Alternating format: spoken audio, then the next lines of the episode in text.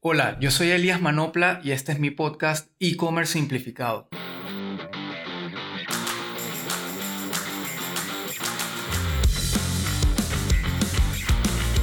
¿Alguna vez te has preguntado qué tan satisfechos están tus clientes con su experiencia de compra?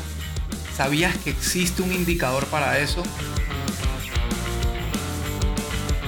Siguiendo con nuestro episodio anterior, donde hablábamos de la importancia de los reviews o las opiniones de nuestros clientes acerca de nuestros productos, ahora quiero hablarte de una métrica que te ayudará a conocer el nivel de satisfacción de tus clientes sobre la experiencia en general que les brinda tu tienda en línea. Se llama NPS. El NPS proviene de sus siglas en inglés Net Promoter Score y consiste en una simple pregunta pero que arroja un poderoso resultado. ¿Qué tan probable es que le recomiendes este podcast a un familiar o a un amigo? La respuesta también es sencilla. El usuario solo debe elegir un número en una escala del 0 al 10, siendo 0 la calificación más baja y 10 la más alta. Obviamente el podcast fue un ejemplo, pero en este caso sería tu tienda, tu marca, tu producto, etc. Luego, de manera opcional, puedes dejar un campo de texto totalmente libre preguntando qué le motivó a dejar esa calificación. Y con eso vas a poder recoger un poco más de información y, insight sobre lo que te quiso decir con esa calificación. La simplicidad de esta encuesta es justamente lo que la hace tan efectiva y poderosa. El porcentaje de respuesta es sumamente alto porque obviamente no te hace perder el tiempo, lo respondes prácticamente en un segundo mientras que encuestas o estudios de mercado más largos pueden generar rechazo, cero participación y normalmente los pocos que responden lo hacen para desahogar su descontento, lo que terminará arrojando resultados desastrosos. En e-commerce, la mejor manera de realizar esta microencuesta es obviamente después de la compra tratando de estimar siempre los días promedio que le puede tomar a un cliente recibir su producto o servicio y utilizarlo. Por ejemplo, si tu servicio de delivery toma cuatro días, pero mandas la encuesta al día siguiente de la compra, claramente no la van a completar y habrás perdido esa oportunidad o peor aún, el que te la conteste se va a quejar.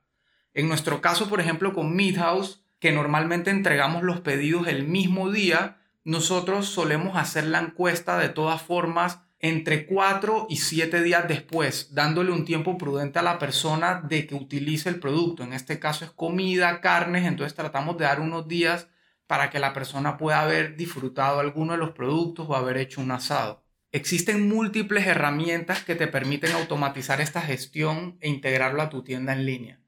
Por ejemplo, en Shopify tienes herramientas buenísimas como Customer Guru, Satismeter, o Free NPS Survey, que como su nombre lo indica es totalmente gratis y hay muchas más para escoger. Ahora viene la pregunta, ¿qué pasa luego de que los usuarios la van respondiendo?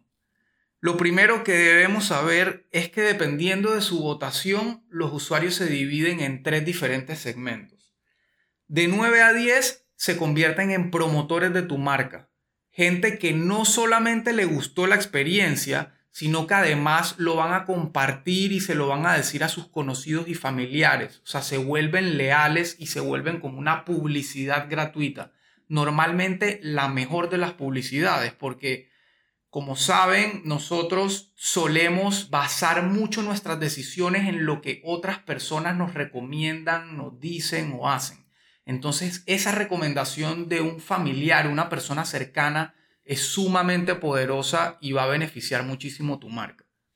Luego, los que votan de 7 a 8 son pasivos. Es gente que está satisfecha, pero no necesariamente está tan enamorada como para recomendar la experiencia, como para ir por ahí recomendando tu producto, tu servicio, etc. Simplemente le fue bien, lo, lo necesariamente bien para sentirse satisfechos y hasta ahí llegó.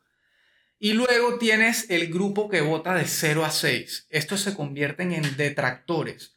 Son clientes que están tan insatisfechos que no solamente posiblemente no te vuelvan a comprar, sino que además van a hablar mal de tu marca. Van a contarle a gente por qué no debería comprar en tu marca, por qué no debería comprar tu producto. Y como te imaginarás, esto es absolutamente grave. Entonces, teniendo esto, ¿cómo calculas el puntaje? Hasta ahora ya recibiste las votaciones, pero ¿cuál es el indicador? Entonces, hasta aquí es fácil. Lo que tienes que hacer es restar el promedio de tus detractores de tu promedio de promotores. Por ejemplo, si tienes 70% de promotores y 10% de detractores, entonces tu puntaje, tu NPS es 60. Este cálculo obviamente no lo puedes estar haciendo todos los días o todas las semanas, se vuelve una tarea bastante tediosa y eso es justamente lo que aparte te ofrecen estas herramientas que te mencioné hace un rato, que te permiten automatizar todo este proceso, no solamente enviarle la encuesta automáticamente al cliente, sino también ir calculando la votación que te van dejando. Lo importante es que esto no para. Un cliente que te compra hoy y vota 10 puede volver a comprar en 20 días y votar 7 porque algo no le gustó tanto. Y luego volver a comprar en 15 días y votar 1 porque siente que el servicio o la calidad decayeron totalmente. O lo contrario, un cliente que hoy compró y votó 1 en su próxima compra, porque decidió darte una nueva oportunidad, votó 10 porque le fue excelente. La idea es tener un indicador siempre actualizado para que así mismo puedas tomar medidas y acciones puntuales para garantizar la experiencia de compra. O sea que este score o este cálculo se va a ir actualizando cada cierto tiempo. Normalmente estas plataformas o estas aplicaciones que te recomendé se van a basar en un periodo de 14 días. O sea, cada 14 días te van a ir actualizando tu score para que tú vayas midiendo qué tan efectivo han sido las medidas que tomaste para remediarlo. Toma en cuenta que todos queremos vender más y más. Esa es la gran meta, vender más, más y seguir creciendo. Pero sin una buena experiencia, eso va a ser casi imposible. Así como un buen indicador de experiencia es casi igual de importante que cualquier otra métrica financiera. ¿Qué decisiones o acciones pueden surgir de tu medición? Por ejemplo, hacer acciones para reducir la rotación de clientes, aumentar su felicidad, disminuir reembolsos, aumentar los clientes referidos, aumentar ingresos de tus clientes más fieles, etc te va a permitir analizar y tomar decisiones en equipo, de pronto con tu agencia de marketing o con tu personal de contenido, en fin, puedes generar un montón de acciones que te van a ayudar definitivamente a aumentar tus ventas y aumentar la lealtad de tus clientes. Y ya por último, para cerrar este corto episodio donde quería dejar este tema tan importante y que lastimosamente muy pocas tiendas lo llevan a cabo, eso es algo que he notado muchísimo localmente en Panamá y en nuestra región en general. Muy pocas tiendas eh, miden su NPS. Y aparte que es una métrica interna, no necesariamente la gente se va a enterar que tienes un mal NPS. Entonces, tienes como que perder ese o romper ese paradigma y atreverte a evaluarte y eh, reconocer qué está bien y qué está mal. La escala del NPS puede ir de menos 100 a 100. Es decir, que la satisfacción de tus clientes puede ser tan inexistente que tu puntaje sea negativo. Por ejemplo, si tienes 40% de promotores y 60% de detractores, vas a tener un NPS de menos 20.